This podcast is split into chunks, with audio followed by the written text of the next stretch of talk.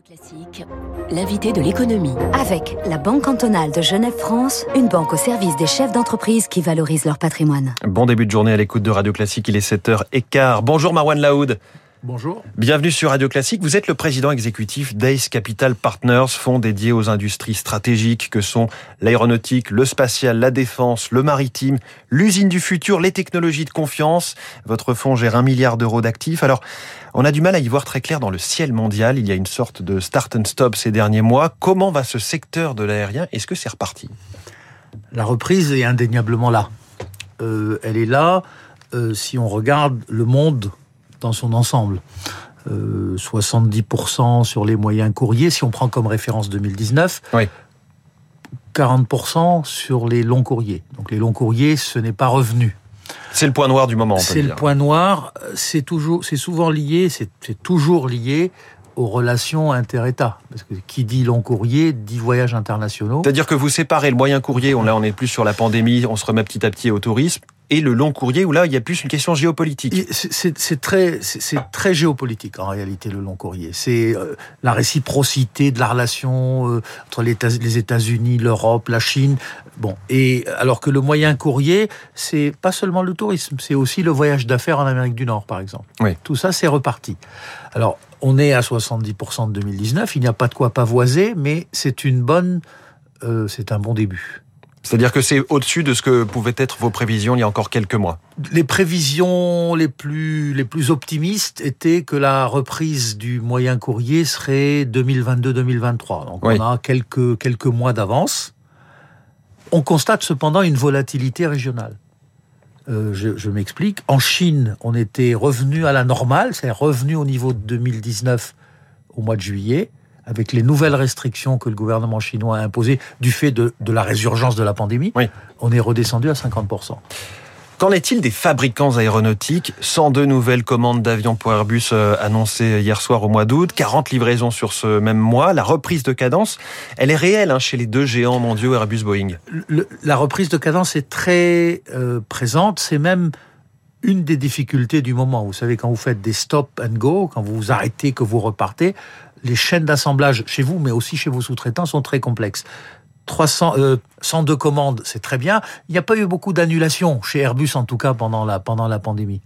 Donc les commandes, c'est très bien. Ce qui est encore plus frappant, c'est les livraisons. Trois- euh, 349 ou 350 euh, livraisons sur le premier semestre. Hum. Si on considère que c'est proportionnel, ce n'est jamais proportionnel. Les livraisons sont beaucoup plus importantes au deuxième semestre qu'au premier semestre. Hmm.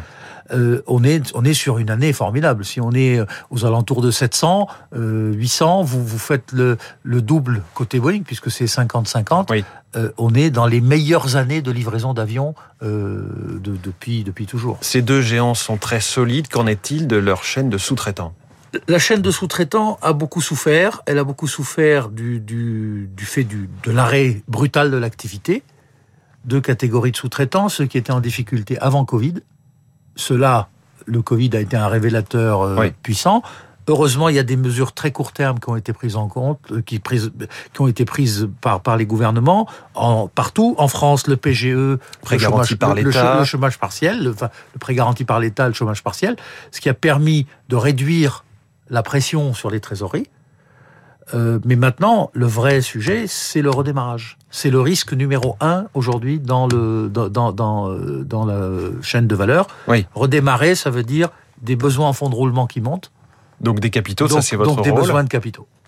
Des besoins en fonds de roulement, des besoins de matières premières, des besoins humains. Euh, quel est le principal risque? Parce qu'on Le- sait qu'à peu près sur les trois tableaux, ça peut être compliqué. j'ai l'habitude de dire que le risque le plus important, c'est le risque humain.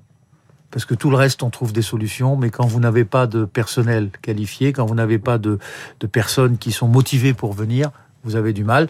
On a, en parlait- On a, on a du mal à recruter aujourd'hui. On en parlait il y a une demi-heure avec le patron d'Adeco à ce même micro à votre place, euh, Alexandre, Alexandre Viros, qui, qui nous euh, confirmait effectivement ces 20% d'entreprises, et c'est plus élevé euh, dans des secteurs industriels, qui sont en difficulté pour recruter. On- On a du mal dans l'aéronautique à trouver du personnel qualifié.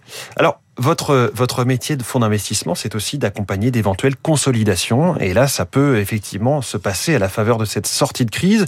Est-ce que ça vous semble un mouvement nécessaire? C'est un mouvement indispensable. C'est un mouvement indispensable déjà avant la crise, puisque euh, l'industrie étant une industrie de volume, l'aéronautique, plus plus vous êtes gros, plus vous avez du mal à, plus vous avez de la facilité à absorber les, les, les, les, besoins que que ce soit en capital, en investissement ou même en termes humains, hmm. puisqu'un bureau d'études c'est avant tout un effet de masse. Bon, mais euh, la consolidation était indispensable avant, elle est encore plus importante aujourd'hui parce que la, la, la crise nous a prouvé que les crises mondiales pouvaient exister. Et donc, pour tenir la suivante, pour être fort en face de la suivante, il faut être plus costaud. Donc concrètement, c'est en cours. Qui va racheter qui Alors, Ou se marier avec qui? C'est c'est souvent une affaire d'opportunité. Il n'y a pas de, il a pas de master plan, il n'y a pas de plan général qui a été hum. défini. Euh, il y a deux types de consolidation. Il y a ce que j'appelle le collier de perles, c'est-à-dire un acteur important qui acquiert des acteurs un peu moins, euh, un peu moins gros ou beaucoup plus petits mais euh, concrètement, vous, vous avez des dossiers en cours qui sont en train de se monter? On a une dizaine de dossiers de consolidation, ce qui est énorme sur la taille de la de, de, de, de l'industrie. On a étudié 80 dossiers à peu près, on en a gardé 50 euh, aujourd'hui vivants et on a une dizaine de dossiers de consolidation. Alors, Marwan Laoud, patron du, du fonds euh, Ace Capital Partners, l'industrie aéronautique a reçu un puissant soutien de l'État. Vous avez parlé des aides, les PGE, l'activité partielle. Un plan de soutien de 15 milliards d'euros. C'est de l'argent d'urgence ou qui a vraiment enclenché la préparation de l'avenir? Il y a trois niveaux. L'argent d'urgence, ça c'est les PGE, le chômage partiel. Le fonds que j'ai le, bonheur de, diriger, euh, euh, qui, est là pour, je dirais, le moyen terme, l'industrie, le redémarrage industriel. Et puis il y a euh, tout ce qui concerne la recherche et le développement, ce qu'on appelle le CORAC, le, Conseil, de la recherche aéronautique civile, où de l'argent public et de l'argent privé se retrouvent pour financer la décarbonation de l'industrie, qui est quand même euh, le, l'enjeu des, des 10, prochaines années. Donc là, on parle de l'avion décarboné pour 2035. C'est l'objectif. Ça semble évidemment accéléré par cette crise et les besoins d'investir dans le secteur. 2035, euh, ça va venir extrêmement vite. Est-ce que vous y croyez? Je suis un ingénieur de l'aéronautique de formation, donc je crois que les ingénieurs peuvent tout, savent tout faire. On a parfois vécu quelques retards, y compris dans des entreprises que vous avez connues comme Airbus. Et des programmes, la 400M, la 380. Si, je pars, si je pars, si, je pars avec l'idée qu'on va être en retard, on sera certainement en retard. On est, on est très optimiste aujourd'hui. Je le dis autrement. Est-ce que les montants investis sont suffisants? Est-ce qu'Airbus a la capacité de recherche, les talents pour le faire? Airbus et la, et la chaîne de fournisseurs. Il ne faut pas concentrer uniquement sur Airbus. Il y a Airbus, il y a les motoristes, euh, il y a euh, le, des sous-traitants de taille plus petite, euh, Safran comme motoriste. Il y a beaucoup d'acteurs qui sont tous mobilisés, en fait, toute la filière. C'est ça qui est important. Toute la filière est mobilisée. Est-ce que les capitaux sont, sont suffisants? Les capitaux sont, sont Pour l'instant, oui sont toujours insuffisants à un ah. certain moment. Mais, mais aujourd'hui, ça va. Il y, a, il y a ce qu'il faut pour démarrer. Tout ça dans, une, dans un contexte de compétition, non pas à deux, mais à trois, avec Comac, le, le, le constructeur chinois qui apparaît comme le rival montant d'Airbus et Boeing. Son C919, c'est un petit peu le Boeing 737 ou la 320, qui sont vraiment les best-sellers des deux géants mondiaux. Est-ce que on peut rester leader malgré l'émergence de ce constructeur chinois? Je je poserai pas la question comme ça. On peut, rester leader, on doit rester leader. Et rester leader, c'est en innovant en permanence et en étant en avance sur les besoins. Je pense que la décarbonation, notamment, est un, euh, est un avantage, peut être un avantage compétitif si on l'amène à bien. Les Chinois étant aujourd'hui sur le C919, vous l'avez dit, 320, 737, euh, je dirais que c'est la génération d'avant.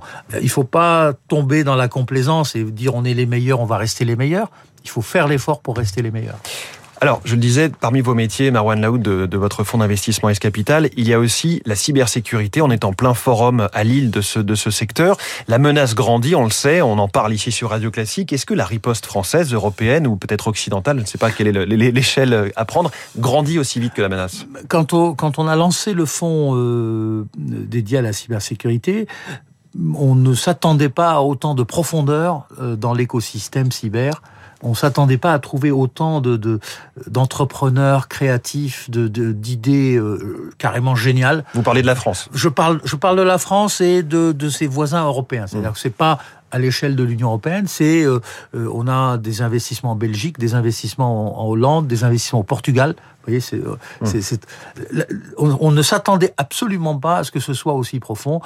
il y a des pépites partout et c'est en train de se structurer. Et notre job, c'est de structurer euh, cette, cette riposte, puisque comme vous l'avez dit, la menace grandit très vite.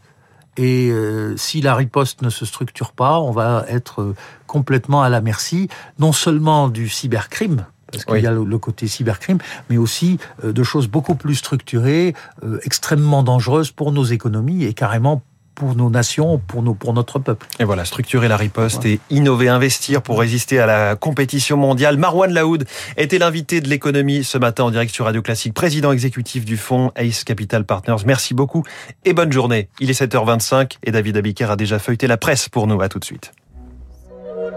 Vous écoutez Radio Classique. Avec la gestion Carmignac, donnez un temps d'avance à votre épargne.